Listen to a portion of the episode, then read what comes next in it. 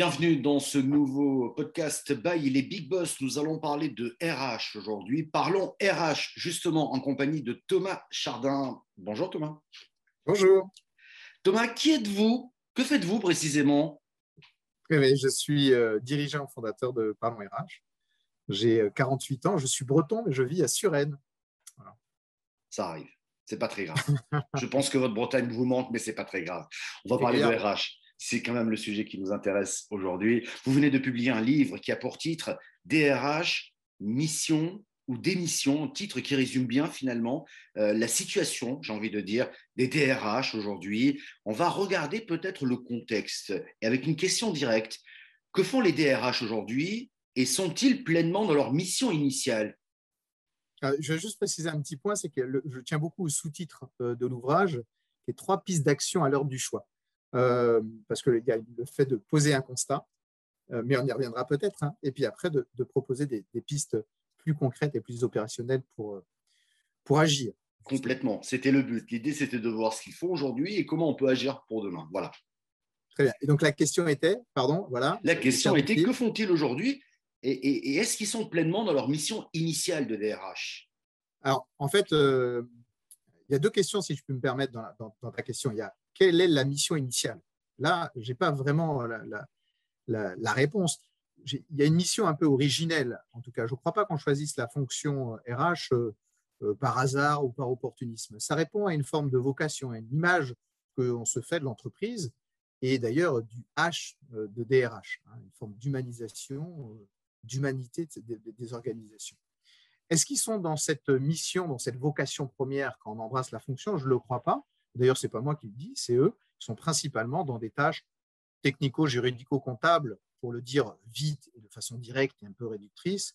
Euh, on ne concentre pas la plupart du temps et de notre énergie, alors là je m'associe à la fonction RH quand je dis ça, à des missions à forte valeur ajoutée, à des missions qui euh, concourent, euh, j'ai envie de dire, au compte de résultats ou à la transformation des organisations. Donc la mission originelle n'est pas tout de suite, n'est pas, n'est pas vraiment embrassée euh, aujourd'hui en 2021. Ce qui peut expliquer du fait qu'ils aient d'autres fonctions qui ne sont pas vraiment les leurs, le juridique, le comptable, enfin tout ce qu'on veut. Hein. Ce qui veut dire que quand même leur job, à la base, c'est l'attractivité de l'entreprise. On s'aperçoit qu'une entreprise sur deux a du mal à recruter aujourd'hui.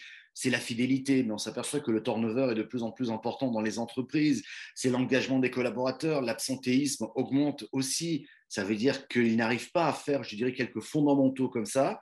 Résultat des courses, ils ne sont pas, je dirais, j'allais dire au top de leur mission, ce n'est pas la question, mais ils ont du mal à agir sur les points sur lesquels ils devraient agir. Alors effectivement, je vois que tu as lu euh, mon ouvrage, puisqu'effectivement, ça traite de ces, trois, euh, ces trois batailles-là qui constituent pour moi euh, la guerre, la guerre des talents.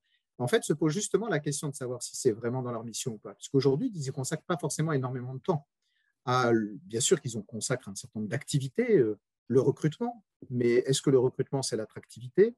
Euh, le, turnover qui a doublé en 20 ans en France. Aujourd'hui, un jeune primo-accédant à l'emploi, euh, un jeune sur deux, 46% pour être précis, ne reste pas chez son premier employeur. Donc, il y a, une forme de, modèle RH qui est celui du tonneau des Danaïdes, où les talents, le bain du talent se vide plus vite qu'il n'arrive. Et puis, il y a aussi une problématique d'engagement qui ne fait que, par exemple, l'absentéisme, ne fait que augmenter d'année en année jusqu'à atteindre 20 jours d'absence en moyenne par an et par salarié.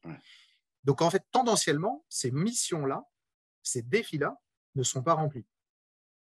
Euh, il y a un décalage entre l'accroissement de ces enjeux-là et le temps, l'énergie, les moyens qu'on y consacre. En fait, le R de DRH, si je file la métaphore tout à l'heure, j'ai parlé du H, là, le R de DRH, c'est surtout euh, le R historique, qui est celui de la réduction du risque.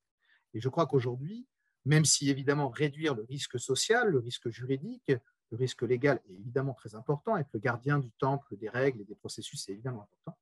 Euh, mais en tout cas, il, préempte trop d'énergie et de bande passante euh, pour le DRH et qu'il n'a pas la possibilité de se concentrer sur ces véritables missions qu'on vient d'évoquer. Et elles ne sont pas les seules d'ailleurs on ne va pas blâmer les, DRH ou les RH au, sens large du terme, parce que j'ai un peu le sentiment que souvent, dans de grosses structures, ils subissent un système dans lequel ils ont été englués finalement sans vraiment le vouloir, et qu'on leur a confié une grande partie du juridique, voir le code du travail, alors que dans beaucoup de structures, c'est un autre service qui devrait faire ça. Eux devraient se concentrer, comme tu le disais, sur le R et le H, c'est-à-dire relations humaines avant tout, non? Alors exactement, ils doivent se concentrer sur le R de la relation ou de la richesse, peu importe comment on l'appelle, peut-être même du renouveau, euh, de, la réinvention euh, de, de, la fonction. Euh, évidemment, il ne s'agit pas de blâmer la fonction RH. J'exècre le, le, RH bashing qui est un petit peu simple. La fonction RH porte un peu comme en étant tout au bout de la chaîne de valeur tous les maux de notre société. Société d'ailleurs au sens microéconomique comme au sens macroéconomique, microéconomique de l'entreprise, macroéconomique au sens de, de la, société. Euh, donc, je ne veux surtout pas les blâmer, mais qui aiment bien châtie bien. Et si euh, nous, chez Pardon RH, on a envie que la fonction RH réussisse, il faut aussi accepter un certain nombre de critiques. Et oui, je crois qu'effectivement, elle n'a pas assez embrassé ses missions pour se cantonner dans des missions régaliennes, euh, certes, encore une fois, importantes, mais non stratégiques aujourd'hui, c'est-à-dire non, non contributives à la performance de l'organisation.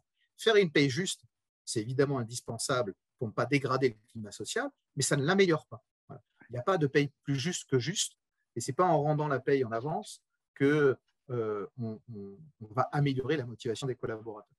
D'où la nécessité de se poser la question, pour revenir à ta question, la concentration, de se poser la question de dire mais quelle, quelle est ma mission et quelles sont les activités stratégiques, faire la différence entre les activités qui sont euh, futiles, utiles, stratégiques, celles qui concourent à la performance de l'organisation. Si on estime que la paie concourt à la performance de l'organisation, aucun problème pour la conserver. Mais il y a des acteurs dans l'entreprise, souvent la DAF, qui fait ça très bien, ou sur les aspects juridiques, la direction juridique quand on est dans une taille suffisante, ou des acteurs externes euh, en termes d'externalisation. Il s'agit de, de déléguer à ceux qui font mieux que nous des missions qui ne sont pas des missions RH stratégiques. C'est ça juste la question qu'il faut se poser. Et la question qui peut se poser aussi, c'est dans, dans l'organisation même d'une entreprise, on a décidé, je ne sais pas comment d'ailleurs, que c'était la RH qui devait faire ci, ça, ça ou ça, alors que ce n'est pas sa, mission, sa mission initiale. Et si on regarde avec un peu de recul, et avec les crises sanitaires qu'on a connues, avec les confinements, etc., eh bien la RH a toujours été là, d'une manière courageuse. Quoi qu'on en dise, c'est vrai. Alors, moi, je trouve que la, fonction RH a été euh, exemplaire, exemplaire. Euh, elle est toujours courageuse, en fait. En fait, je ne suis pas surpris de tous euh, les articles qui, euh, qui, sont très nombreux en ce moment sur la fonction RH, un repositionnement, etc. Ce qui s'est passé pendant la crise, avec beaucoup d'abnégation, avec beaucoup d'énergie, avec beaucoup d'humilité, comme à chaque fois, elle a été là. Elle n'était peut-être pas en première ligne comme d'autres acteurs, mais en tout cas, elle était sur le pont. Elle a été extrêmement courageuse. Et à chaque fois que les circonstances l'imposent, la fonction RH, les professionnels RH, les DRH sont toujours là. Toujours là.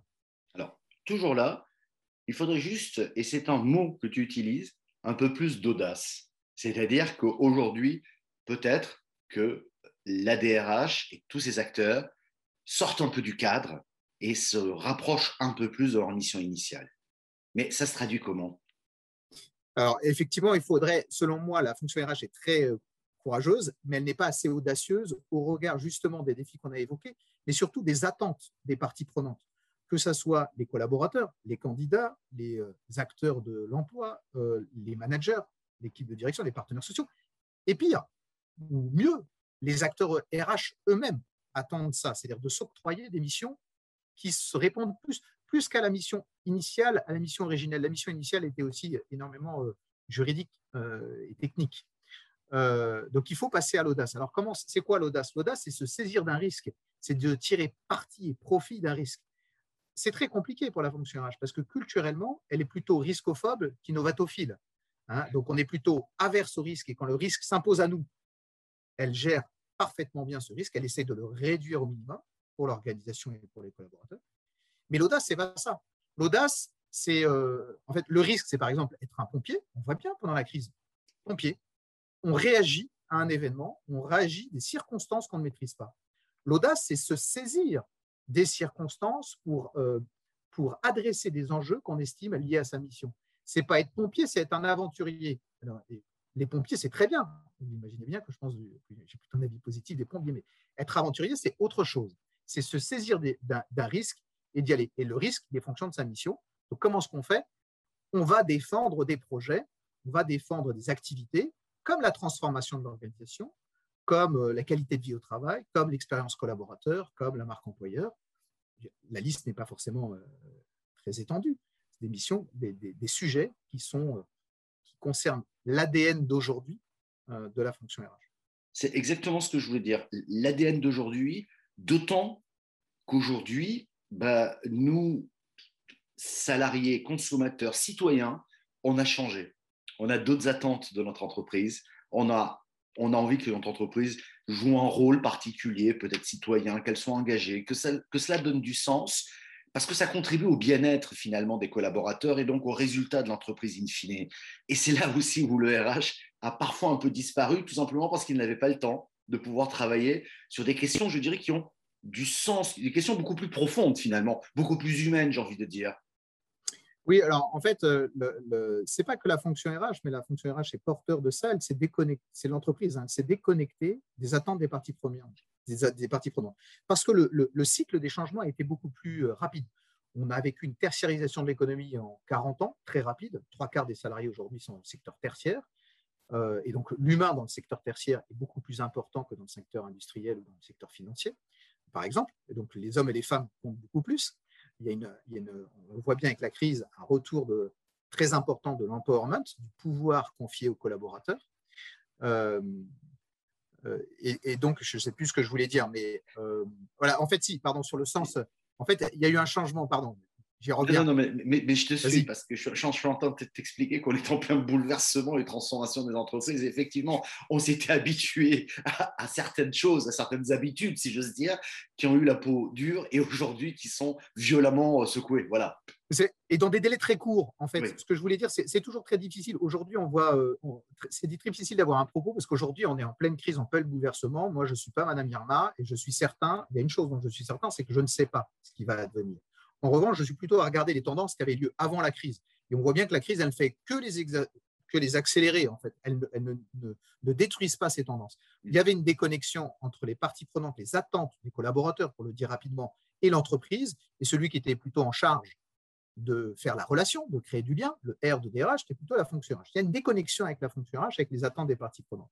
Il faut effectivement retrouver du sens. Et n'oublions pas le D de DRH. Le D de la direction, hein, c'est justement cette direction qui donne le sens à l'action. Et si on pouvait retrouver aussi un peu de bon sens, parce qu'on est bourré d'injonctions paradoxales dans les organisations, euh, ça ne serait pas si mal. Le D, c'est aussi de la désirabilité de la destination. Il faut qu'on retrouve la désirabilité de la destination.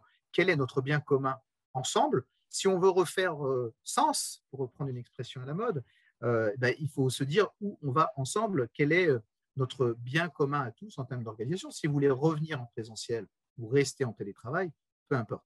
Juste un dernier point. On est en 2021. En 2021. La crise a révélé le fait qu'on était encore en train d'utiliser des pratiques managériales, des processus et des outils qui étaient ceux du siècle précédent.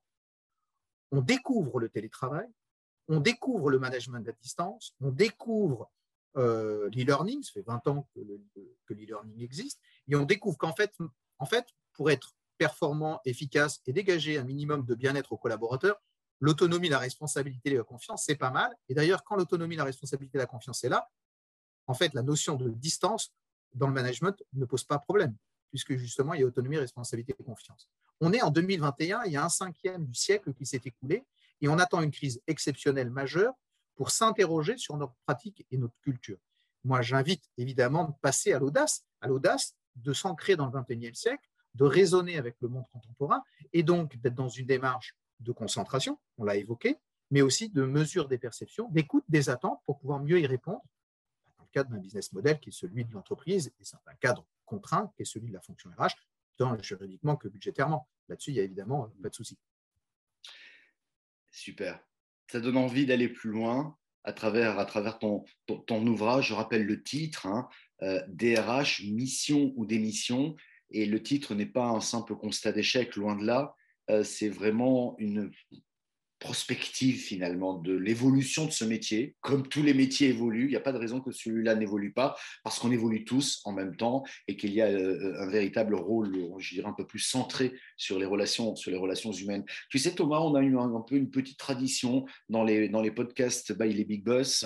C'est un message. Si tu avais un message à faire passer à l'ensemble de ceux qui nous regardent ou nous écoutent aujourd'hui, qui ont un service RH, ou pas, ou peut-être que c'est souvent dans des PME, le, le, RH, c'est le patron hein, aussi. Mais si tu avais peut-être un conseil à leur donner aujourd'hui dans ce monde qui change et, eux-mêmes se posent la question, parce qu'ils sont confrontés à de nouveaux modes de, de, de, travail avec le télétravail, mais peut-être aussi les gens n'ont pas envie de retourner cinq jours sur cinq dans l'entreprise, etc. Donc, si tu avais un petit conseil à leur donner, à part de lire ton livre, évidemment, qu'est-ce que tu leur dirais? Par quoi commencer? Parce que, euh, très honnêtement, j'ai moi-même, euh, par rapport à toutes les interviews que je peux faire, ce type de questions-là aujourd'hui. Beaucoup de gens ne savent pas comment je, comment je m'y prends. Il faut que je m'organise autrement. Quoi. Alors, il faut effectivement commencer avec beaucoup de pragmatisme et beaucoup de simplicité. L'audace, c'est une affaire de, c'est une affaire d'action ce n'est pas forcément qu'une affaire de réflexion. C'est une affaire de commencement et c'est une affaire de volonté. Et donc, je pense qu'il faut faire preuve de volonté individuelle, individuelle, personnelle, et de passer à l'acte modestement euh, en n'ayant pas peur de l'échec. L'échec, ce n'est pas l'inverse de la réussite, c'en est le brouillon. Et donc, j'aurais, pour commencer, euh, je, pense qu'il faut agir, passer à l'action sur des sujets qui sont ceux que, dont les DRH me parlent. Euh, mais avec d'autres budgets, avec d'autres moyens, avec un autre positionnement et une autre légitimité. Et là, on va me dire, mais alors comment est-ce qu'on fait pour avoir ces moyens? Comment est-ce qu'on fait pour avoir cette légitimité? Comment est-ce qu'on fait d'une certaine manière pour avoir ce pouvoir? N'attendez pas qu'on vous le donne, allez le chercher, allez le vendre, allez le prendre. Euh, et c'est ça l'audace aussi, hein, de, euh, d'aller, d'aller, chercher ces budgets et de, pour pouvoir défendre justement sa mission. Euh, l'ouvrage se veut optimiste, heureusement, mais dans un contexte difficile. Juste une petite citation de Goethe qui dit Quoi que tu rêves d'entreprendre, euh, commence-le. Donc, ça serait ça euh, mon conseil. L'audace a du génie, du pouvoir et de la magie. Donc, j'invite évidemment les professionnels RH et les DRH à suivre cette, cet enseignement de Goethe. Enseignement de Goethe, et je terminerai aussi par une phrase que tu viens de prononcer qui me plaît beaucoup. L'échec, c'est pas l'inverse de la réussite, c'est un brouillon. C'est un brouillon la réussite, tout à fait. C'est une première étape. C'est une première étape pour pouvoir tester. Donc, ça veut dire oser tester. Faites Exactement. Osez-vous. Plantez-vous. Euh, plantez-vous. Et c'est vrai qu'on n'a pas cette culture-là de la, enfin, de l'initiative peut-être, mais pas de l'expérimentation. Le fait que euh, bah, il y a plein de citations comme ça, mais euh, dans l'échec, euh, soit j'apprends, soit je réussis.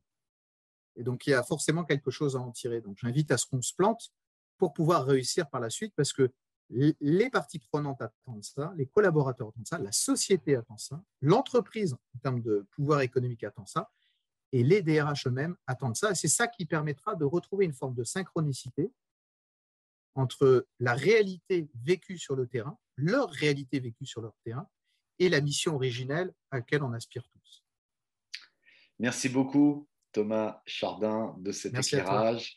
Merci bien. Et puis, si vous voulez en savoir plus, effectivement, moi, j'aime bien, bien, bien le titre de, de, de, de, ton livre, DRH, mission ou démission. Et puis, tu vas plus loin parce que ce n'est pas un simple constat. L'idée, c'est vraiment, on réfléchit ensemble. Allez, expression que je déteste, mais que j'utilise souvent à ce monde d'après, parce qu'on a tous changé finalement, et que c'est bon pour l'entreprise, c'est bon pour le business, donc il faut que les gens soient heureux et trouver la bonne solution. Elle n'est jamais très simple dans ces périodes de changement, et c'est peut-être le moment où il faut avoir des éclairages un peu nouveaux et avec un peu de recul. Et c'est ce que tu as fait. Merci bien. Je t'en prie. Merci à tous.